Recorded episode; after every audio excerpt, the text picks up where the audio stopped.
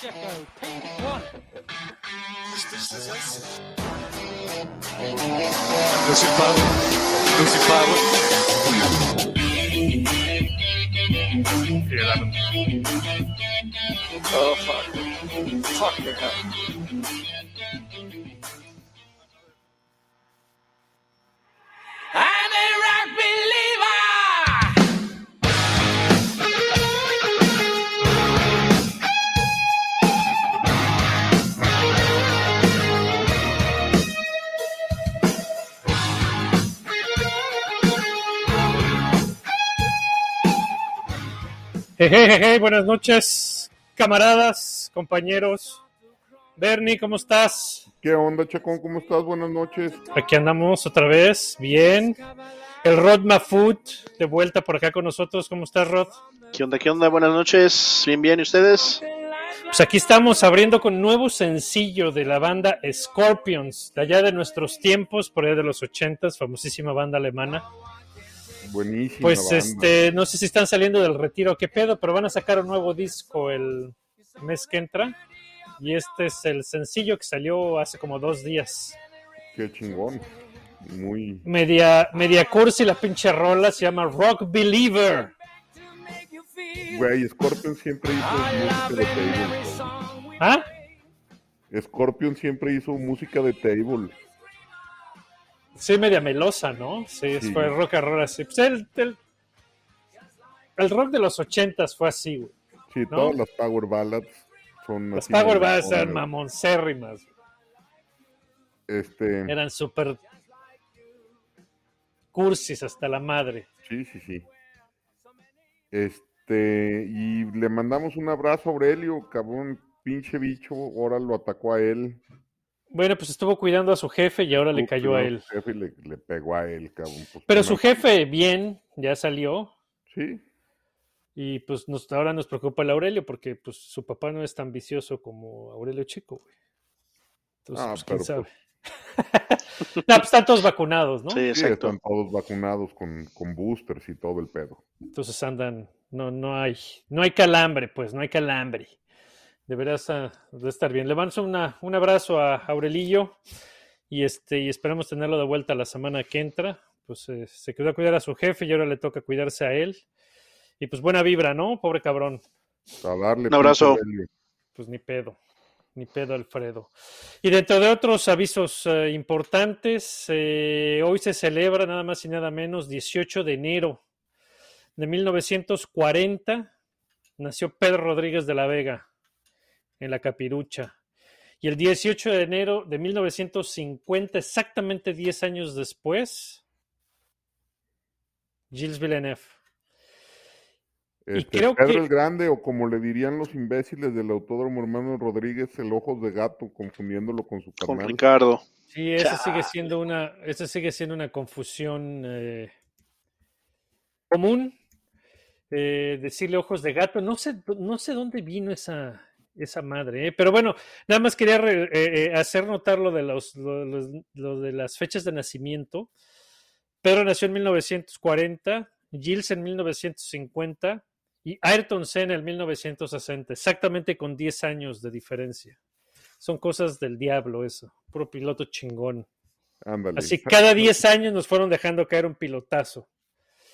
Sas. De modo, los Los- dioses, los dioses de las, de las carreras. Pero bueno, Entonces, Pastor Maldonado nació en el 80. a ver, vamos a ver, déjame ver.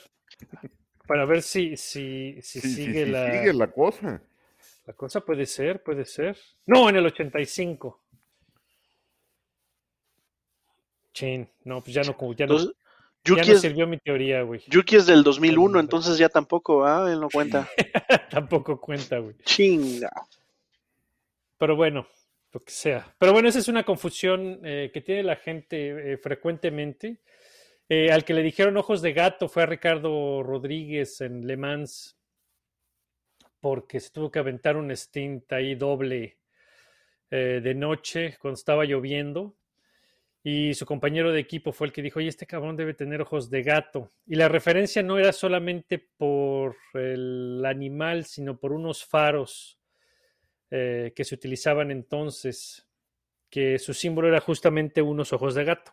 eran faros de halógeno que usaban los coches. Entonces decían, este cuate debe traer un par de eh, faros extra porque puede ver muy bien de noche y de lluvia, o como ojos de gato, que los gatos ven muy bien en la noche. Y después no sé dónde salió la, confusión de que se lo le pusieron el mote a, a Pedro. Entonces, pues no es ahí. Después les vamos a compartir en el Twitter las referencias precisas, donde es Ricardo Rodríguez eh, de la prensa nacional e internacional, donde es Pedro, eh, Ricardo Rodríguez al que, le, al que le apodan así. Pero bueno, pues es, aún así recordamos a- al gran Pedro y su historia y pues a Gilles Villeneuve, dos que se fueron en las pistas, leyendas y razón de ser y razón de muchos de nosotros de ser fans, ¿no? Sí, También, este, La memoria. Y pues dos, dos que tienen su nombre en circuitos de Fórmula 1. Así es, efectivamente. En sus respectivos países, leyendas. Y bueno, eh, con Gilles, además, él es, no es solamente leyenda e ídolo en Canadá, ¿eh? En Italia hay un culto por, por Gilles que, verdaderamente es desbordado y raro para alguien que, que no es italiano. Pero bueno, eh, fue leyenda en Ferrari y Enzo lo tenía como, como lo trataba como su hijo. Entonces, pues es mitad italiano, eh, Gilles Villeneuve. Y bueno, aquí estamos. Ahora lo prometido es deuda. eh, vamos a dedicar este episodio a platicar sobre las regulaciones del 2022. Y pues para eso pusimos al Rod Mafut, que es experto. Creo que es momento Ah. del, del disclaimer, ¿no? Ahora sí, eh, pues él es el experto, ¿no? Sí, él sabe de aerodinámica, siendo ingeniero aeroespacial, Aeronáutico, aeronáutico, espérate. aeronáutico. Aeronáutico. Este, un disclaimer aquí.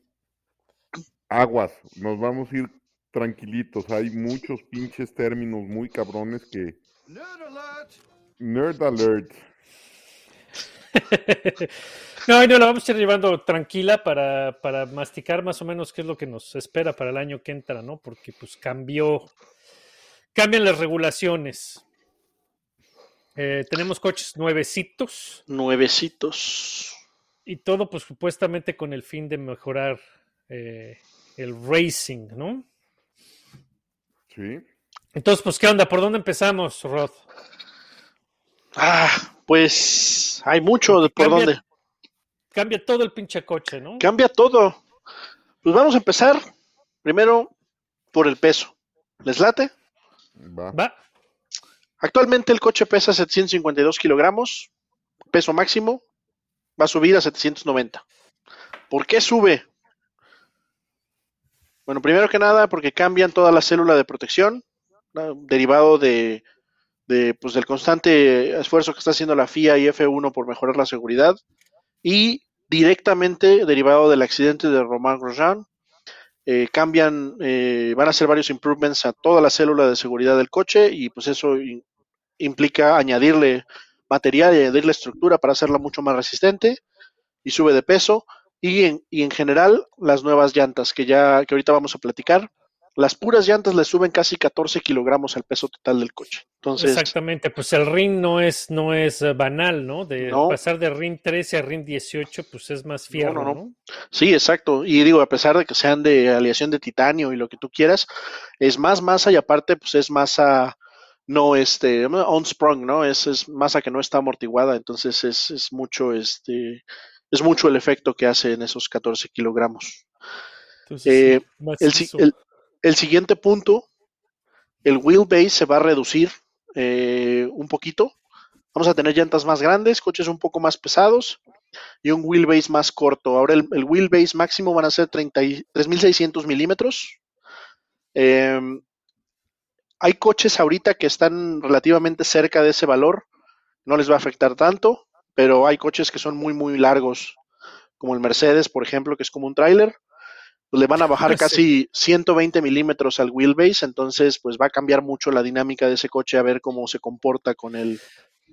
Pero bueno, iba a cambiar de todas maneras. Es un como decíamos, es un carro completamente diferente, ¿no? Entonces, así que tanto que nomás les va a afectar a ellos, pues no, No, no. porque es, es, es el punto de partida es el mismo para todos. Correcto. Entonces, sí, sí. digo, independientemente del wheelbase que hayan utilizado, bueno, para los que no saben, el wheelbase es la, la distancia entre ejes. Entre ejes, correcto. Y este, pues no, no creo que importe tanto cómo estaban antes a cómo van a estar ahora. Entonces, pues simplemente esa es el, el cambio. Pues yo creo que sí va a cambiar un poco porque un carro más corto normalmente es mucho más rápido para cambiar de dirección. Este, entonces a lo mejor por ahí va a haber algunos, algunas eh, situaciones, ¿no? Sobre todo eh, en cómo los pilotos van a tener que adaptar. Eh, Así como Sergio este año le tocó adaptarse de un coche de rake bajo a un coche de rake alto, este, y pues no fue tan fácil, pues a lo mejor va a haber situaciones similares en algunos otros equipos. Eh, pero bueno, pasamos a los, a los rines que ya dijiste, pasan de 13 a 18 pulgadas, este, pero también cambia el diámetro de la llanta. Ahora pasan de 660 milímetros el diámetro total a 720. ¿Y Entonces, ¿Eso qué significa tú? pues una, la llanta es un diámetro es más grande, es más pesada, el rin es más grande. Entonces, proporcionalmente hablando, la cama de la llanta va a ser más pequeña, como un 20-25% más pequeña. Y ahí es donde O sea, viene lo el importante. perfil, el perfil de la el llanta, ¿no? perfil de la llanta. Y ahí es donde viene la parte interesante, fíjate, porque a pesar de que van a tener una llanta más grande, van a tener menos, menos cama, ¿no? Men- menos perfil. Y pues como los coches de, deportivos y los coches, eh, la gente que sabe de coches de, de calle, sabes que con una llanta, con una cama un poquito más baja, pues normalmente tienes, es mucho más responsivo el coche, ¿no? De- en- a los cambios de dirección. ¿Por qué? Porque hay menos llanta que se tiene que deformar al empezar a dar el, el giro, ¿no? Tú das el volante, la llanta, la dirección gira y primero la llanta se deforma un poquito antes de que empiece a desplazar el coche de lado, ¿no? Este, Eh, y también crece en, en Ancho. En, ancho no, ¿no? en ancho se quedan igual, en ancho se quedan en lo mismo. Ahora, Este, ¿esto va a tener algún efecto en el desgaste? Porque Creo tiene que menos sí. fricción y menos desplazamiento. Creo que sí, porque, más que nada porque eh, va a ser más difícil controlar las temperaturas. Eh, recuerda que ahorita una de las cuestiones de la manera en la que controlan la temperatura es precisamente por medio del, del ducto de freno y, y del freno mismo. Este, y ahorita como hay, como hay menos cama, sea, llegar, Ujú. eh, vaya disipar la energía del, de, la, de la cinta de rodamiento del, del neumático a las paredes, pues ya va a haber menos pared en que, este, en que disipar esa temperatura, ¿no? Eh. Se cree que sí va a haber algunos problemas, que va a ser más difícil llevar la, la- la llanta a temperatura de trabajo y va a ser todavía más difícil mantenerla en su temperatura de trabajo. Entonces se va a poner, se va a poner interesante. O sea, Y va, otra va a haber todavía manejo de, de- de neumáticos por parte Correcto. de los. Sí, correcto. Aparentemente va a ser un poquito más delicado. Y otra de las cosas que va a cambiar a razón del cambio de las llantas, pues es la suspensión. Porque por lo mismo ahora tenemos una cama más pequeña y sabemos que los coches de Fórmula 1 y, y IndyCar y todos los coches de deportivos o de carreras, pues la suspensión es muy, muy rígida, ¿no?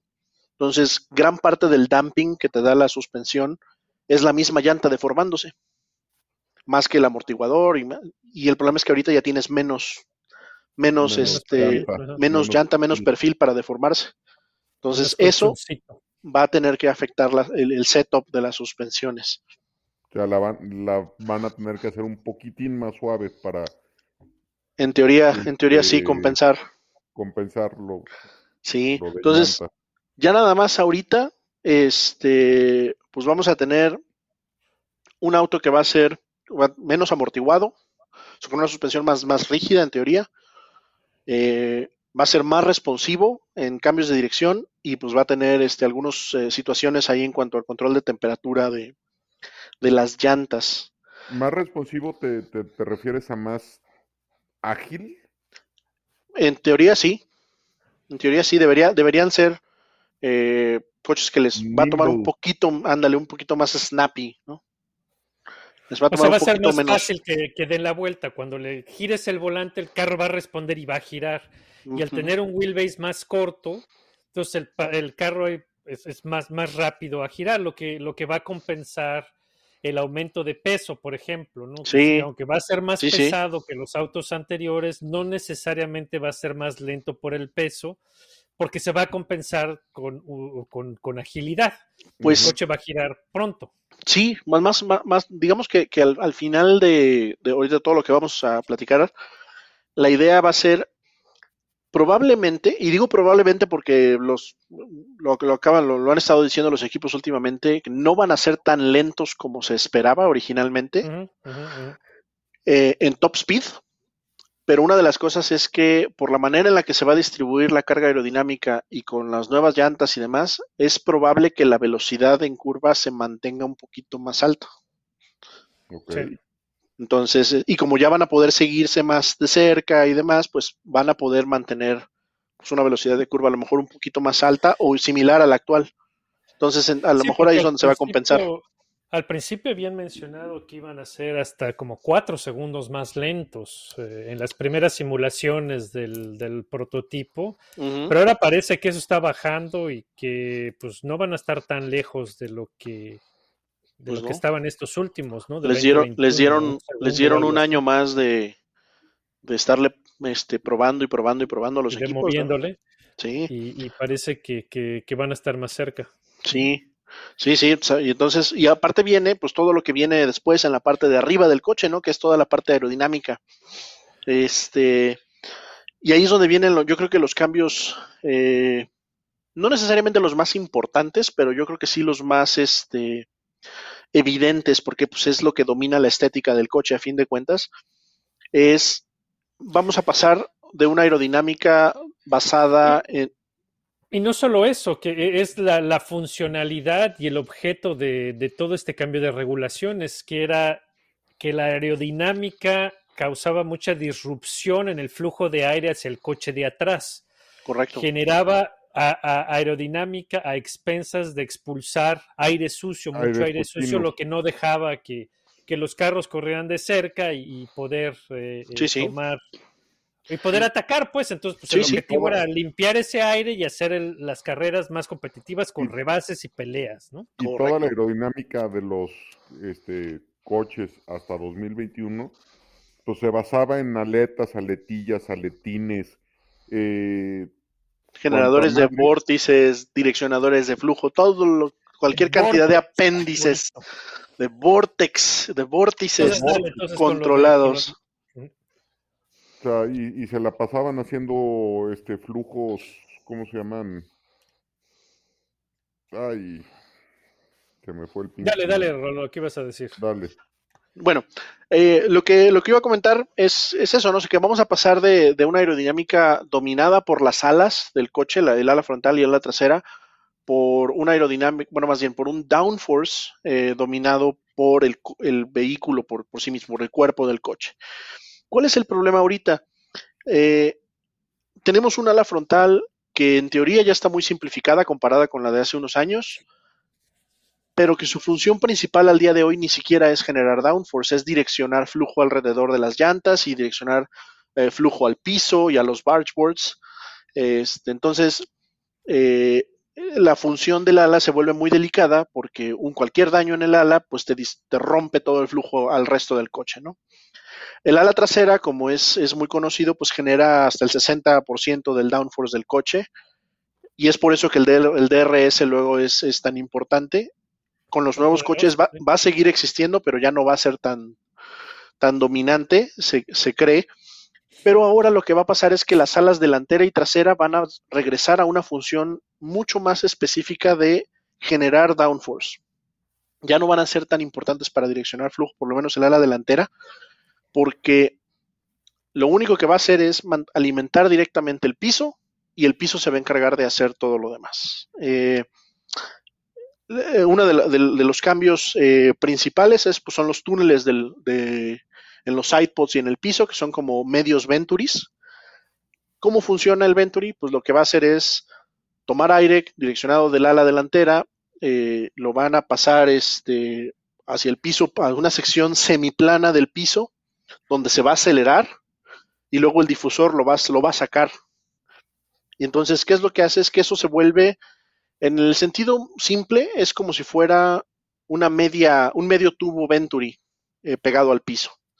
Y entonces acelera el flujo de aire, mientras más velocidad, menor presión, y entonces el coche se pega, o sea, el cuerpo del coche se pega al piso. Y esto es, pues no es, no son las alas, o sea, no es el, no es el ala frontal, no es el ala trasera, es el, es el centro del coche, es el centro de gravedad. Y este tiene la ventaja de que la aerodinámica y el downforce van a estar mucho más centrados en el coche. O sea, ahorita, por ejemplo, mucha, mucha de la aerodinámica está cargada en la parte trasera y la parte delantera es nada más ayudar a direccionar ese flujo. Entonces pierdes el ala delantera o dañas el ala trasera y pierdes mucho de tu downforce. Ahorita en el 2022 ya no necesariamente va a ser así. O sea, como la mayor parte de tu downforce está en el centro, está entre los ejes, eh, obviamente vas a ser sensible a perder o dañar tus alas, pero ya no va a ser tanto. Entonces, puede que ya no sea tan crítico. Una de las cosas que mencionan y uno de los objetivos es, eh, parte de lo que hace el difusor y, y- y el piso es que el piso no es tan sensible, por ejemplo, al aire sucio del coche de adelante. Entonces, me voy a poder acercar más al coche de adelante porque no voy a perder tanto, downforce. Y otra de las cosas es que por la manera en la que está diseñada el ala trasera y el, y el beam eh, wing que tienen debajo del ala trasera, es que va a tomar todo el aire del difusor y lo va a aventar hacia arriba. Entonces, aparte, me voy a encargar que el poco aire sucio que dejo no te afecte tanto a ti que vienes detrás de mí. Entonces, eso Exacto. nos dice que ya va a ser mucho más sencillo acercarnos y según las estimaciones de la FIA, eh, a 20 metros de distancia, un coche el día de hoy pierde hasta el 35% de su downforce y en el 2022 solo va a perder entre el 4 y el 5%. A 10 metros de distancia, actualmente pierde entre el 45 y el 50% del downforce y en el 2022 se estima que va a ser apenas entre el 18 y el 20%. Pues está muy Entonces, va a ser una, una Pues buena mejora. acercar, sí Y eso es lo que les decía. racing. Y eso te va a permitir incluso mantenerte más cerca en las curvas o mantener una velocidad de curva un poco más alta.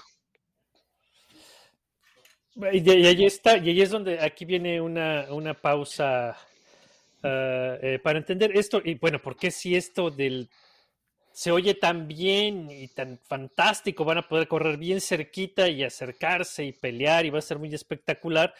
¿Por qué no se les había ocurrido antes?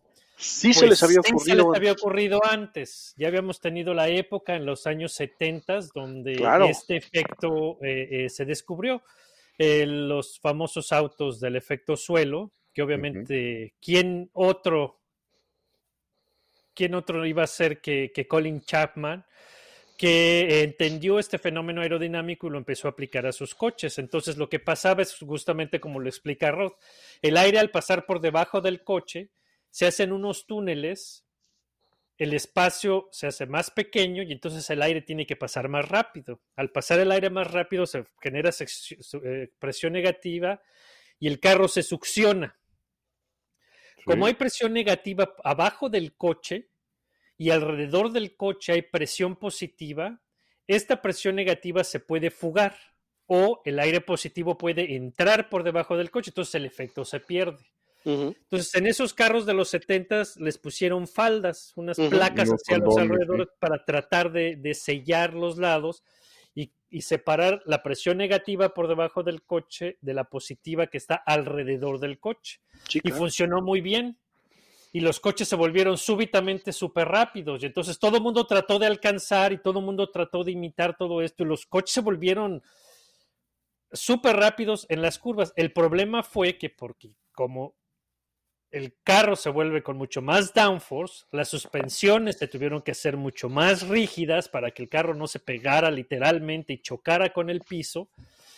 Y por lo tanto, pues los, los, los circuitos no estaban preparados, no eran mesas de billar como las que teníamos ahora, ¿verdad? Ni los Así curves es. estaban tan hechos como, como ahora y mucho menos las curvas y las salidas y los runoffs y la seguridad estaba como antes. Entonces entraban tan rápido y, tenía, y solamente hacía falta que agarraran un bache, que el carro se levantara tantito o que la falda se rompiera tantito Sí, para que entrara aire positivo. y Perdieras el carro salía todo tu efecto madres suelo. Y perdías todo y el coche iba a dar, a la- y los carros pues no tenían la, la- La seguridad que de tienen ahorita. ahora, no tenían los circuitos, no tenían las medidas que, que de ahora, y se iban y se embarraban contra, contra unos, como contra el muro y se hacían pedazos. Y la, y la manera fácil. Sí, no, y la manera, y la manera fácil de verlo es lo ves en los coches hasta, el- hasta este año en el ala trasera, ¿no? Eh, El ala, el ala de, delantera o trasera es, es exactamente lo mismo. Generan una zona de alta presión en la parte de arriba y una zona de baja presión en la parte de abajo. Eh, y por eso tienen end plates. Esos, esos platos que tienen al final lo que hacen es que evitan literalmente que el aire de alta presión se escurra por los lados Hacia la zona de baja presión. Incluso con los end plates, el aire se escurre, obviamente, porque eventualmente tiene que volverse a, a equiparar la presión a, a una presión atmosférica. Y eso es precisamente lo que genera los vortex tan bonitos que se ven cuando Eh, llueve en los end plates del ala trasera, que es literalmente el aire de, de alta presión este, escurriendo hacia afuera. Sí. que choca, aire, eh, eh, presión positiva con presión negativa chocan. Y hace, un, hace se ese. Como ejemplos, busquen, por ejemplo, el Lotus 88, que fue que se baneó antes de que fuera, o el Lotus eh, eh, 78 también. Y, y van a ver que, que no, que las alas frontales eh, eh, son mínimas y que incluso en el Lotus 88 no tenía ala frontal, porque todo el coche era un ala. Con los túneles que tenía, el aire pasaba por. Y no necesitaba alas ni adelante ni atrás. Atrás tenía un. como la cola de pato, pero nada más, ¿no? Entonces la diferencia. Ah, pero bueno, Pues después dijeron, no. 917. Exacto. Entonces dijeron, no, pues este, eh, esta madre está muy peligrosa y dijeron, no, lo baneamos. Entonces obligaron a todos a poner el piso plano. Entonces, Correcto. Es lo que vemos abajo de los coches, está plano, como la chica. Incluso, plano. Pero pues la idea y el concepto no se podía evitar. Aún así, con el coche pegado abajo, pasan. Entonces prohibieron las faldas. cabrón. Y como prohibieron las faldas, entonces por eso los, la- la- las alas frontales se volvieron tan complejas, porque trataron de buscar ese sello Sí. en lugar de faldas con vórtices. Entonces, Y de eso- alitas alotas, ajá, eso todavía, todavía va a existir hasta cierto punto, porque precisamente es eso, ¿no? Vamos, el ala delantera actualmente, bueno, hasta este año, lo que hacía es tratar de, de- de dirigir el aire a donde lo necesito, ¿no? Los Sí. end plates se encargaban de aventar el aire para afuera para que no me golpearan la rueda delantera, que es un generador de turbulencia horrible. Eh, lo, lo pasaban por debajo hacia el, hacia el cape, que el cape te alimenta el piso plano, y las y las orillas de las de los alas delanteras generaban el famosísimo Y250 vortex que ese vortex lo que hace o ese ese torbellino ese remolino de aire lo que hacía era alimentar los, los bargeboards y por medio de los bargeboards dirigirse y formar una especie de falda virtual exactamente. en el exactamente. piso que se ayudaba con todos los, este, como dice mm, Sam Collins, los sticky up bits que estaban en las, en las orillas del piso para tratar de sellar el piso, porque como bien lo dijiste, incluso el piso plano con el difusor que se tiene genera cierto, cierto nivel de succión, Sí. obviamente no es tan efectivo, este, entonces trataban de optimizarlo con eso. Eh, ahorita ya no hay bargeboards, el ala delantera ya no está tan enfocada a dirigir el flujo, pero sí tenemos los wheel covers y tenemos las aletas sobre las ruedas delanteras que van a tratar de enderezar eso. Para ponerlo en, en términos fáciles entre el, el de ahora y el de y el que y los de antes, digamos, el, la aerodinámica y el downforce se generaba, o bueno, ahora se va a generar por debajo del coche. Correcto. Antes se generaba por arriba Por encima del coche. Había cierto efecto por el piso plano, pero no era tan importante como poderlo por arriba. Entonces el trade-off de, la aerodinámica era downforce, pero a expensas de drag. Porque obviamente tus alas generan downforce, pero frenan el pinche coche porque pues están bien grandotas. Sí, sí. Acá se va a generar por debajo del coche, entonces toda la aerodinámica que queda es con el fin de dirigir el aire por debajo del coche y lo que pasa por arriba es simplemente tratarlo de hacer más laminar y más, más mucho más menos, fácil, mucho menos turbulento, generar menos Y- y disrupción al flujo de aire. Correcto. Exacta- Eh, Es un flujo laminar que, que pasa por encima del, del coche, ¿no? Sí, sí, la, exacto. La idea es mantener eh, eh, el flujo lo más, eh, digamos, el, eh, generar la menor cantidad de disrupción eh, al fluido, ¿no? En este caso el aire, por la parte de arriba. Obviamente va a haber, eh, pues hay, hay drag, va a haber, este, sí, siempre se va a generar, o sea, por, cada vez que No, mueves claro, un cuerpo claro. dentro de un fluido, siempre va a haber resistencia. El asunto es que quieres que sea lo menos Claro. posible. Oye, Exactamente. y en, en este aspecto, Red Bull no tiene un porcentajitititito de ventaja con el mate en lugar del pulido extremo de los demás coches. Fíjate que, eso, es, algo que a mí me ha llamado mucho la atención, porque normalmente un, un acabado así gloss, lo que implica es que está súper pulido y la superficie es lo más parejita a nivel, pues, casi microscópico, ¿no? Este, que, que obviamente pues te genera menos resistencia, ¿no?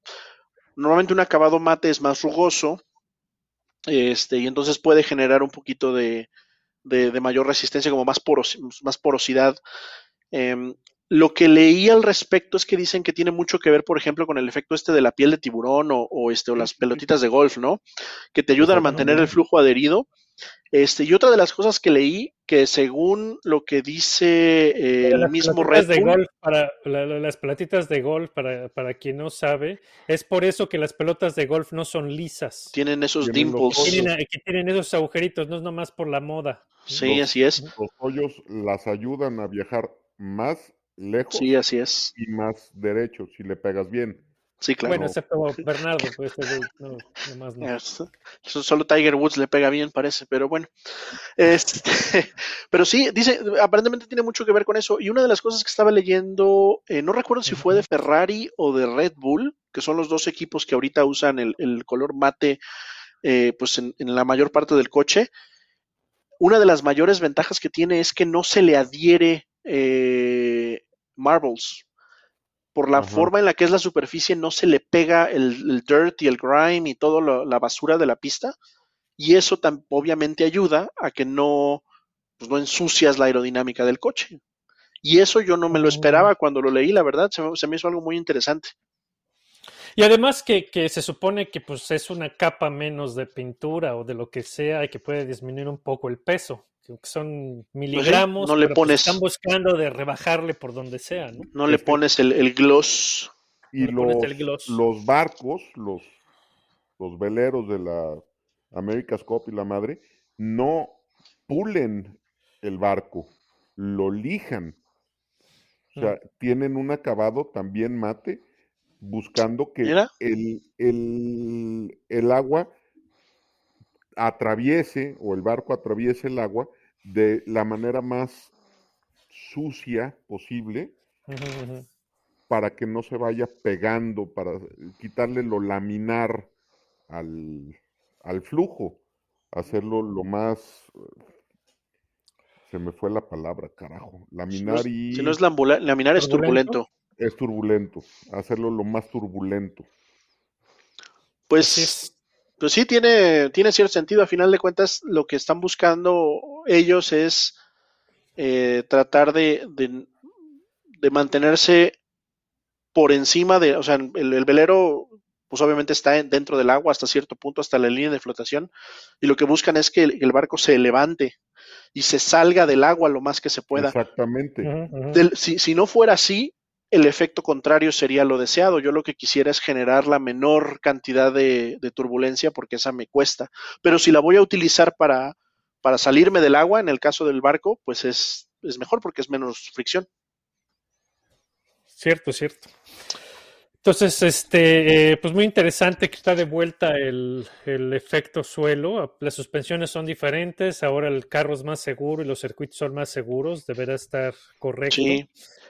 Y, y a ver cómo lo toman los pilotos, ¿no? Porque les va a costar más trabajito las, esas curvas. Sí, y, pero la parte importante es esa, que como ahora no se permiten las faldas, los, los side skirts, eh, pues no vas a tener el piso tan eficiente como se tenía en esas épocas, entonces tampoco va a ser tan sensible a baches, a curves, a, a ese tipo de cosas. Como antes.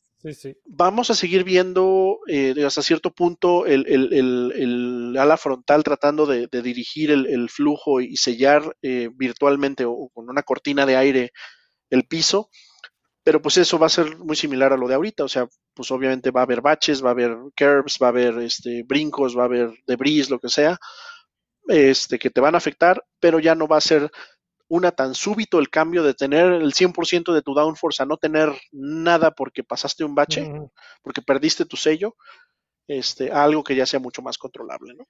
Sí, sí, sí, en efecto. La otra es, el otro cambio, bueno, pues ya hablamos de los wheel covers este, y de las alas este, que cubren las ruedas delanteras, que eso nada más es para tratar de suavizar el- la turbulencia de la rueda delantera, pero otro de los cambios son los, los ductos de, de- los brake ducts, los, los eh, ductos de enfriamiento del freno. Eh, van a estar mucho más controlados y mucho más simplificados. El disco de freno va a crecer. No encontré la dimensión exacta, la verdad batallé un poquito para encontrarlo, pero no va a crecer en la misma proporción que el RIN. Entonces ahora va a parecer que tenemos unos discos muy chiquitos comparados con las llantotas, eh, pero entre el disco de freno y los, y los, y los wheel covers eh, también van a presentar, eh, pues es parte del problema o parte de la situación en cuanto al mantener la temperatura de las llantas, porque pues como bien saben, hasta, hace, hasta este año, una de las maneras de calentar, sobre todo las ruedas delanteras, era calentar el freno, o sea, frenar fuerte, calentar el disco, el disco calienta el rin, el rin calienta la llanta. Pero ahora va a haber más espacio entre el rin y el disco, y aparte ya no vas a disponer de tanta aire por medio del ducto de freno para después controlar esa temperatura y que no te vaya a sobrecalentar el freno. ¿no? Entonces también se viene este ese cambio eh, en, en, los frenos. ¿Qué es lo que va a suceder? Probablemente vamos a hablar de frenadas un poquito más largas en cuanto a distancia. Este, pero en realidad no es como que vamos a perder una potencia de frenado tan, tan, tan drásticamente. Eh, la otra que va a suceder es que ya la FIA va a tener sensores de presión y temperatura en todas las llantas, entonces ya vamos a dejarnos de las situaciones donde los equipos le jugaban al vivo y le bajaban las presiones, como uh -huh. se sospecha que fue la causa de los accidentes en Baku el año pasado. Sí, este, sí, sí. Eh, bueno, este año, perdón. Este, no, ya el año pasado, ya fue el 2021. Pues ya fue, sí, ya el año pasado, la temporada es, pasada ya. Sí, exacto. Pero sí, es, eh, Lance Stroll y Max Verstappen, que les reventó la llanta sin aparente aviso, y pues se sospecha que le movieron ahí a las presiones fuera de la recomendación de Pirelli. Correcto, les bajaron una o dos uh -huh. este, y pues obviamente pues la llanta se, se estresa y se, se, se revienta. Entonces, eh, todo esto combinado, pues yo digo, yo creo que va. Ah, bueno, perdón, y otra de las cosas, el disco va a tener el número de orificios de, de enfriamiento, eh, está controlado también, entonces van a ser menos. Entonces también va a ser, eh, el disco es más grande, tienes una superficie más grande, pero tienes menos, eh, perdón, tienes un disco más grande, entonces en teoría tienes mejor frenado, pero tienes una llanta más grande y menos enfriamiento, entonces eh, a la larga va a ser pues, una, una distancia de frenado un poco mayor. Exacto, otra cosa con las llantas y los rines, ahora los rines van a ser spec. Antes Correcto. los equipos podían hacer ciertas modificaciones. Mercedes tenía un diseño especial que permitía el enfriamiento porque tenía unas ranuritas y no sé qué madres. Sí, sí. Ahora ya no se va a poder. Son este rines todos parejos para, para- todos. Eh, Igualitos. los va a proveer eh, eh, BBS y este y todos parejos, cabrón. Entonces Todos ahí parejos. se quita eso, ¿no? Sí, así es. Entonces, eh, los frenos y todo eso no es necesariamente que se vayan a volver partes estándar, pero se, lo que se eh, persigue o lo que se, se trata de hacer es quitar piezas o, sitios donde puedan desarrollar cosas no por frenar la ingeniería, sino por controlar gastos, ¿no? Porque desarrollar cada pinche disco y ver cuántos hoyitos le metes y eso genera una pieza y genera pues muchas cosas que se traduce en dinero, ¿no? Sí, así es. Igual con los rines y todo eso, entonces eso puede controlar, al ser partes estándar, puede controlar el, el costo de, de las mismas. Así es. Y, cre- y creo que el último cambio eh, importante es este el combustible. El combustible pasa ahorita del 5% etanol al 10% de etanol. Eh, se estima que la pérdida de, de potencia del motor de combustión interna sea entre 20 y 30 caballos. Ah, que, a- con- que con- conforme han venido avanzando en la investigación y el desarrollo del nuevo combustible, seguramente para cuando lleguemos a, a la primera carrera en Bahrein ya no van a ser más que 10 o 5 caballos, seguramente. Este, pero eh, pues la idea también es, es hacerse un poquito más de, de combustible este, Bio. bio. Este, entonces, Bear friendly. disque. Este, pero sí, entonces esos, esos son como que todos los cambios este, que tengo aquí este, A anotados. grosso modo, ¿no? A grosso modo, sí. Hay por ahí también cambios en la lista de, de partes eh, estándar, de la lista de piezas que puedes comprar otro equipo, de las que tú tienes que desarrollar, muchas cosas en mucho detalle. sí, sí. Eh, cambios interesantes en el reglamento también en cuanto a, de acuerdo a la posición que tengas en la parrilla, eh, vas a tener derecho a más túnel de viento o a más tiempo de, ¿cómo se llama? Este, CFD. CFD, Que eso aplica desde este año, ¿no? Precisamente. que ya empezó eh, justamente ahora, por eso dicen que a lo mejor Red Bull le salió bien perder el campeonato de, Porque de tiene cinco- constructores. Tiene 5% más de tiempo de CFD que Mercedes. Y, de- y tiene, y, y creo que tiene 10% más de tiempo de, túnel. túnel de viento. También. Ah, Entonces, agárrate, pues, agárrate con Haas, agárrate con Haas. ah, aguas. No, pues van a No, correr pero que adentro mira, del en, túnel de en un año, en un año donde hay eh, los principales cambios son de chasis, son de- eh, eh, aerodinámicos, pues eh, les puede venir muy bien, ¿no? Pero Sí. bueno, no sé qué tanto 5 o 10% puede hacer la diferencia, pero, pero pues es muy interesante para saber eh, eh, que este sistema de handicap que se va a empezar a aplicar, yo creo que es muy buena idea. No Ojalá se pudiera aplicar No en- sabíamos del genio de Gunther Steiner que les decía, ustedes patrocinan, Ustedes tranquilos, ya. nos vamos a quedar que- ahí. Niquita, no hay bronca. Para, lo- para el siguiente año nos desquitamos con todos esta bola de putos. Sí, sí, sí. Ah, ¿Quién lo hubiera visto? Pero pues, ¿Quién lo con- hubiera visto venir? sí, con todo eso, o sea, al final de cuentas, con todos los cambios de los que platicamos, pues, ¿qué nos resulta, no? Un coche más corto, eh, que va a ser tentativamente mucho más este, nervioso eh, o más responsivo al cambio de dirección, más, pesado, ágil. más pesado y con menos potencia, en teoría, con un poquito de menos downforce en, en el overall, pero un downforce más limpio, que en teoría se supone que van a ser el coche más lento. Y, y como lo dijimos hace rato, pues es en teoría, porque se dice que, que- parece que ya no, que ya le están los equipos, pues tienen a los grandes cerebros este, trabajando en, en- en cómo, cómo recuperar todo lo que las reglas les quitaron y como nos han enseñado a lo largo de cambio tras de reglamento tras cambio de reglamento tras cambio de reglamento, eventualmente lo van a lograr. Entonces, Sí. eh, pues vamos a ver qué tan más lento es realmente. Lo que sí es que se espera que vaya a haber algunos impactos en los diferentes estilos de manejo. Eh, el coche en teoría se va a comportar eh, más muy diferente a cómo se comportan los coches actuales. Este, entonces, pues habrá algunos pilotos que le agarren la onda más rápido que otros. Este, como cada vez que hay cambios de reglamento, como pasó en el 2009 con Brown, este, puede, o, o cuando pasó en los 70s con, con Lotus, o sea, se puede dar el caso de que alguno de los De equipos menores le dé al clavo y de repente se nos dé una, una voltereta a la parrilla.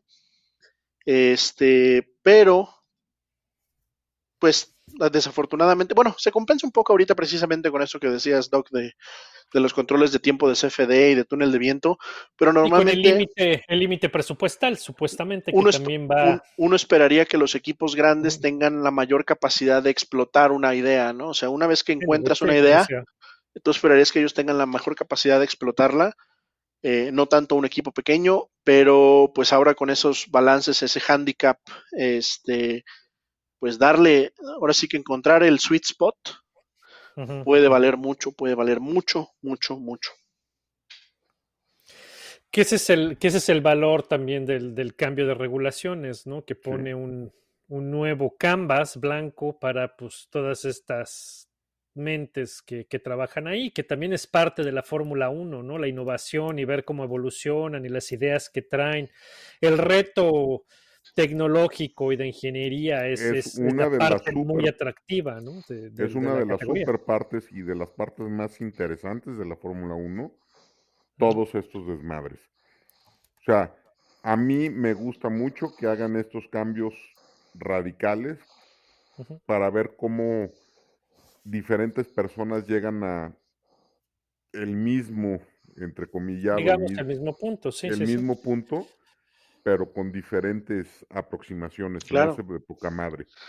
Y es que es Este- eso, tienes un problema, pero el- no se soluciona de una sola manera, ¿no? Hay mil maneras de llegar a la solución y ahí es donde viene la- lo bonito, ¿no? De ver cómo cada quien encontró que lo puede tratar de resolver. ¿no? Sí. Y, Sí, a- exactamente. y a ver cómo le pega a Mercedes la falta o este pues los ingenieros que le chingó Red Bull a lo largo de todo el año. Pues hay que ver, porque principalmente Red Bull eh, eh, reclutó gente De del lado del motor, ¿no? Y les bajaron dos ingenieros de, la- de AMG para darles el control de, de su división de, eh, de motores que están haciendo ahora. Y pues les va a hacer falta, porque pues eh, así como que empezar no va a ser, no va a ser fácil, aunque dicen que, que el motor en realidad va a ser otro Honda, ¿eh? que los japoneses han estado muy involucrados en, en Y el van a seguir, de esto. y van a seguir, este, ya lograron ahí un acuerdo que aparentemente van a seguir dando soporte este, indirectamente al, al motor todavía. Entonces, no, no, no va a ser, Y Red Digamos- Bull contrató también mucha gente del staff de Honda. La los contrató y los, los movió a Inglaterra para quedarse ahí. Entonces, así no hay tanto. Vamos, hay va a haber cierta continuidad dentro de la. Sí, De es, la es un motor. Honda sin el logotipo.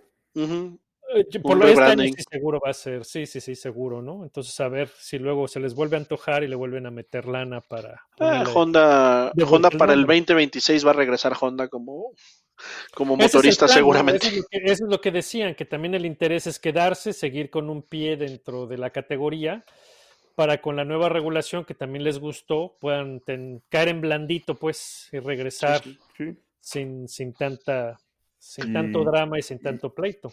Y para 2026 dicen que también entra uno de grupo Volkswagen, si no es que dos. Pues ¿no? eso ya Dos. ya sabes que nos lo tienen prometido cada Bueno, cinco sí. años. es lo Llevan- mismo. sí, llevan Hasta que diciendo no lo mismo firmen, siempre, pero- cabrón, ni anuncien, yo no les creo ni madre, cabrón. Pues prometer hasta meter. O sea, ya, esos güeyes. Y uno, y fíjate, y otro de los cambios, otro de los cambios que se me había olvidado mencionar, que es de los menos importantes, pero va a ser de los más este, visuales. Los wheel covers muy probablemente van a tener LEDs. Sí. Sí, vi Se que- van a ver bien pimpeados, bien padrotes. Simón. No, a ver, tien- tienen muchas. Tienen manera de llevarlo a lo naco, jodido, pinche, un- una caricatura. Pues ya, güey, que le pongan de una vez neones abajo así, güey. No, va- Y unos van pinches dados colgados del del- Del, Ya, del güey. Halo, güey. a huevo. Este, no, huevo. pero a ver, puedes, si ya la FIA va a tener presiones y desgaste de neumáticos, se puede ir pintando el wheel cover de verde, naranja, rojo. Eh, Podría. Esta madre no sirve, cabrón. bueno, no sirve de ni madres. Puedes ir diciendo en qué lugar va el pinche coche. Correcto, porque estaba intercambiando Este- tweets con mi amigo Craig Scarborough hace un par de semanas, Ajá. hablando precisamente de los wheel covers y estaba comentando él eh, de, de- de los LEDs y sobre todo de la prueba de en Abu Dhabi donde McLaren llevó su wheel cover y tiene como seis o siete tiras de LEDs. Eh, y yo le comenté, le digo, oye, pues esto lo hizo Champ Car este, a, a principios sí, de los sí. 2000, ¿no? Y, y lo que hacían era ponían pues los logos del motorista o de un patrocinador, etcétera, pero realmente no era así como que se veía súper padre, ¿no? Eh, lo que me contestó fue que la idea es que van a hacer eh, car position y como en, ra- en realidad eh, Race Data, lo que pueden estar proyectando ahí. Yo me imagino que va a ser algo muy similar a lo que IndyCar hace o hacía con los paneles laterales que tenían la posición del, carro. eso se ven menos pin- También los de la hueca hacen eso, Ujú. traen un panel donde te dices la ¿En posición, qué posición de va? acuerdo al color, la categoría y todo eso. ¿no? Exacto. Eh, y, y otro de los, de los comentarios que yo le decía es que eh, yo me acuerdo de Chamcar, el problema es que era, pues, no era tampoco muy visible porque pues, corríamos normalmente de día este, y pues eran LEDs eh, generalmente mono- mono- monocromáticos, ¿no? Eran de un solo color. Estos no, aparentemente ya van a ser de, de varios colores y lo único que contestó fue que él ya le tocó ver una prueba de día y que este, sí van a ser altamente visibles. Entonces, eh, yo solo espero que no vayan a poner ahí la cara de, de Luis llorando cuando no lo dejen pasar. Este, así como las animaciones de cortinillas que hace la F1 en su transmisión. Este, para ver qué ponen ahí. Van, van a no, pasar tweets, cabrón. Este, Ándale. los tweets durante la carrera o el Van a poner hashtag o alguna Un, un emoji, un emoji triste cada vez que te rebasen, una cosa Sí, así. no. Exacto. Pues No sé, a mí sí se me hace que va a estar bien culero, cabrón. a mí no me A ver, es que nada, depende, qué, qué información le pongan o qué, Sí, exacto. Depende qué qué gusto le qué den. vayan a poner. Si le ponen emojis, sí vale verga. Ya, ya, No, pues terrible. no sé qué le vayan a poner. Ni, ni marcas, como pues ya tiene suficientes marcas Sí, que alrededor no le del coche, como para que, que- le que le pongan, las La llantas. posición en la que van, eh, cuánta vida le queda a la llanta, Ándale. ¿Cuántas Este, vueltas? de cuántas vueltas lleva la llanta, eh, si Sí, ya sí. hizo una o dos paradas, qué, qué tipo de complejo. No, ni madres, cabrón. Si vas, pon atención, cabrón, a la pinche pista, güey, ¿qué es lo que está pasando, cabrón? No mames, ya. Pinche, no mames. No es una pendejada, pero bueno. Pon atención a lo que está pasando en la puta pista, carajo. Tienes que No, estar ver, recordando. tienes razón, cabrón, pero hay gente Sí, que, cabrón. Que- Pues por eso, que, se pongan que- riatas, güey. Bueno, son pendejos ya, Bueno, cabrón, pues déjalos. déjalos en su pendejez. no, no, güey. a ver, Chacón, no tienes que educar a todo mundo. Güey, en, no todas las pinches, hay- en todas las pinches hay carreras hay pantallas gigantes, cabrón. Hay las pantallas gigantes ahí ponen ni las modo. posiciones. Para ponerle foquitos a las llantas, güey, no mames. A ver. Aprende a vivir con eso. Existen, existimos los Mira, pendejos el pinche, en el, pinche, el pinche halo me lo tragué, cabrón, porque pues sí, ni pedo, güey. sí, está Funciona. Funciona. Está feo como la chingada, pero funciona, güey. en las llantas, güey, no mames. No mames. A ver qué pinche pinche Chacón. A ver qué pinche chingadera sacan. De- bien pimpeados van a salir los Eh, carros. eh, a ver, te, te voy a dar toda la razón en el momento que salga un pinche emoji llorando que, que ya lo rebasaron. Es así. Es que sí los creo capaces, güey. En serio, sí los creo capaces. güey. No mames. Este, De hacer que- alguna que- jalada de esas. sobre todo el puñetas de Lando Norris, este, poniendo algún emoji de Nada, que no pongan nada, de- cabrón. No, no, no. Es más, horror. si de por sí, de por sí las cubiertas se ven horribles, cabrón. Ya las cubiertas se ven horribles, güey. Ahora con foquitos todavía peor. Entiendo la lógica del aire sucio y la chingada. Bueno, está bien, güey. Y, y- y cuando los intentaron a principios de los 2000, 2009, que ¿no? Que Ferrari los empezó a poner. También se veían bien culeros. Fue en el pero te 2009, ¿no? llamaba la 2008, atención. 2009 que los usaron. Algo así, mira aquí. A ver, espérate. Sí, me acuerdo de eso por, por el Brown, precisamente. Brown los usaba, Brown usaba unos wheel covers. Simón. No, mira, aquí tengo. Este es el. Este es el Ferrari eh, de Schumacher eh, de 2006. Y aquí ya trae, ya trae covers. La llanta Sí. de atrás. Ándale. Pero el Brown GP 2006. también usaba wheel covers, güey. En el 2009, Ya sí. fue en 2000, 2009. A ver Por qué- eso te digo, los A ver usaron, qué pues. A ver qué Y se culeros. Bueno, sí, se Ahora con culeros. foquitos se van Ya, a peor. Ya ganaste, ya ganaste. Sí, se ven ven culeros. culeros. Bueno, ya está. A ver qué desmadre hacen a la hora de los, de los cambios de llantas, de las paradas en pit. ¿Cómo Yo, yo creo que eso va a ser. se, tendrá que cambiar toda la masa entre el ring y... Yo creo que, como, como pasaba en el 2009, si la memoria no me falla, el, el cover se quedaba con el knot, el- como la pistola. O sea, al momento de sacar el knot, se venía el cover cambiaban la llanta y al ponerlo volvían a poner el... Pues hay más cover con el espacio not. para cagarla. O sea, no, es- no es lo mismo Pues meter, es, un, es un artefacto más. me- meter algo más chiquito que Oye, meter algo más ¿eh? Tampoco nos estás albureando, cabrón. No, bueno, Sí. pues uno está acostumbrado a lo jodido. No se puede hablar en serio aquí. Pero Tanto bueno, que me esforcé en este episodio ya con esto, con estas, este... Tenían que venir. Ya, ya, ya me voy. Sí, del, del nerd alert al tepito alert, cabrón. Tenía que salir, tenía que salir lo naco aquí. este. Qué barbaridad. Pero bueno, ahí está, es, es- son los cambios y, bueno, ¿por, ¿por qué chingados tienen que cambiar y por qué hay que hacer los carros más lentos? Pues es precisamente por eso. Las que regulaciones cambian exactamente por eso, para hacer los carros más lentos. Hacer carros rápidos, de hecho, no tiene chiste, cabrón. El primer motor de mil caballos lo hicieron en 1926 y la primera vez que se, que se alcanzaron los 300 o 400 kilómetros por hora fue en 1935, una cosa por el estilo, que se rompió eh, el récord de velocidad. Entonces, hacer carros rápidos no tiene chiste.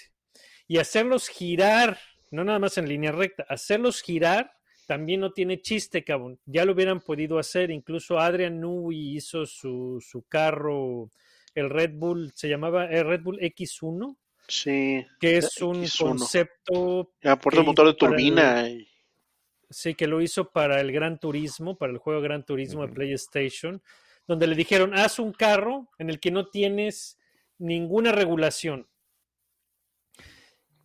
El carro era tan rápido y tomaba las curvas tan rápido que generaba una cantidad estúpida de fuerzas G que simplemente el cuerpo humano no está diseñado para soportar.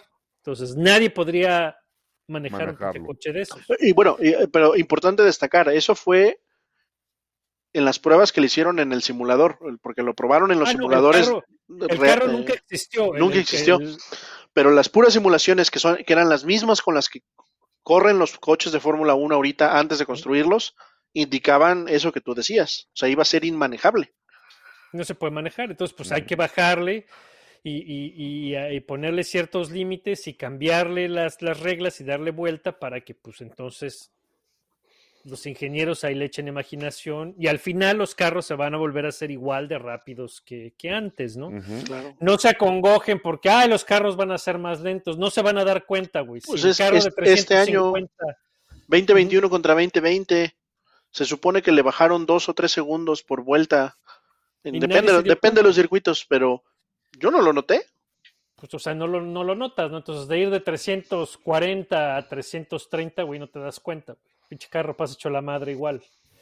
Entonces, no hay, no hay por qué acongojarse. eh, eh, si efectivamente los, los carros se pueden seguir un poco más, eso ya va a ser espectacular. Va a haber. Las estrategias van a ser más. am, digamos, más válidas o van a tener mejor efecto porque una diferencia en rendimiento de llantas va a ser más evidente porque ahora me puedo acercar a rebasarte, a atacarte, eso te va a hacer pensar en también eh, eh, parar a cambiar llantas. Entonces va, va, va a jugar otros, eh, en otros aspectos en cuanto a lo que es racing, que es lo que queremos ver, ¿no? Tiros abiertos en, en la pista. Entonces va a estar chido, ¿no? Yo sí espero con ansias saber las primeras pruebas en, en Barcelona, a ver qué tal, a ver cómo se ven esos coches en movimiento. Y a ver Pero qué dicen pruebas los no pilotos. las vamos a poder ver, ¿o sí? Pues en la tele sí, ¿no? Creo que no. En F- ¿No los van a pasar en F1 TV? No. Porque esa puerta cerrada por COVID, ¿no? Pero a poco tampoco en la tele. Creo que dijeron que no se iban a poder ver las, las pruebas. ¿En serio? Uh, pues qué fresas. Qué fres. Bueno, supongo que van a pasar sus resúmenes del día, ¿no? Por lo menos. Sí, va- van a pasar ahí unos resúmenes y nos van a pasar los tiempos y la chingada. Pero creo que las pruebas no se van a poder ver. Ok, eso no sabía. Qué fresas tú. Fíjate. Bueno, y otra de las cosas, empezando ya que, vi- que ya se empezó a salir el calendario de las presentaciones, es eh, lo que hemos visto hasta ahorita de los coches, este, es el- la interpretación de la misma FIA de, de cómo se va a ver el coche. ¿eh? O sea, eso no es la interpretación de los equipos. De los equipos, sí. eso Entonces- sí es Exacto, ¿no? A la hora de la hora, vamos a ver qué tan diferentes son, ¿eh? No, no van a yo no. No van a No, ser iguales. no, sí, no van a ser igualitos.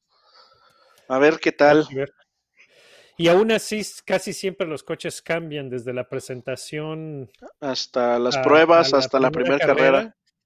Obviamente las cosas que van a encontrar cuando pongan el carro en la pista va a ser cambiar el coche a- hacia la primera carrera, ¿no? Así es. Pero sí va a ser interesante ver eh, la- la- lo- lo- los nuevos perfiles de cada equipo y cada...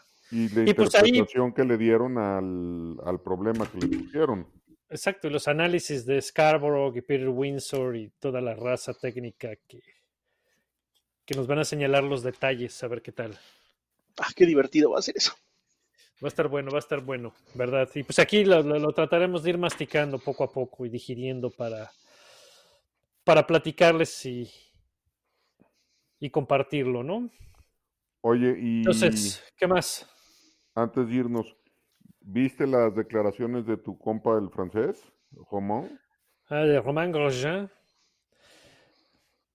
que dijo que Que le parecía muy bien lo que hizo Masi, que no se podía terminar el campeonato con safety car. bien dicho, bien y, dicho. y después tuvo los huevos de escribirle a Toto Wolf diciéndole, ¿qué hubo? Oye, ¿te acuerdas que teníamos ahí un pactillo de una prueba? ¿Cómo vamos con eso? Esas son pelotas y no chingaderas. De Audacity. Este güey, ese güey sobrevivió al fuego y ya toda la vida le vale madres, güey. Vale madres, así. Oye, sí teníamos pendiente ahí una manejadilla, ¿no? ¿O ¿Qué hubo? Traemos pendiente un tema, ¿no, Toto? Enorme, Román Grosjean, enorme. Sí, la neta sí se Ah. pasó de pelotas. Muy bien. No, pues está muy bien. Entonces, pues ahí quedó. Si tienen preguntas, pues eh, nos las mandan ahí por Twitter y discutimos. Y pues seguramente vamos a tener que ir desempacando de estas regulaciones conforme avance la, la temporada y pues ahí vamos a ir aprendiendo más y, y- y vamos a ir platicando, ¿no? ¿Algo más que agregar, jóvenes? Sobrado, mejorate, Aurelio, cabrón. Pinche ya aparece. Un tecito y un Big Vapor Roof. Se lo dijo tu abuelito. Saluditos, nos vemos la semana que entra. Hasta luego, gracias.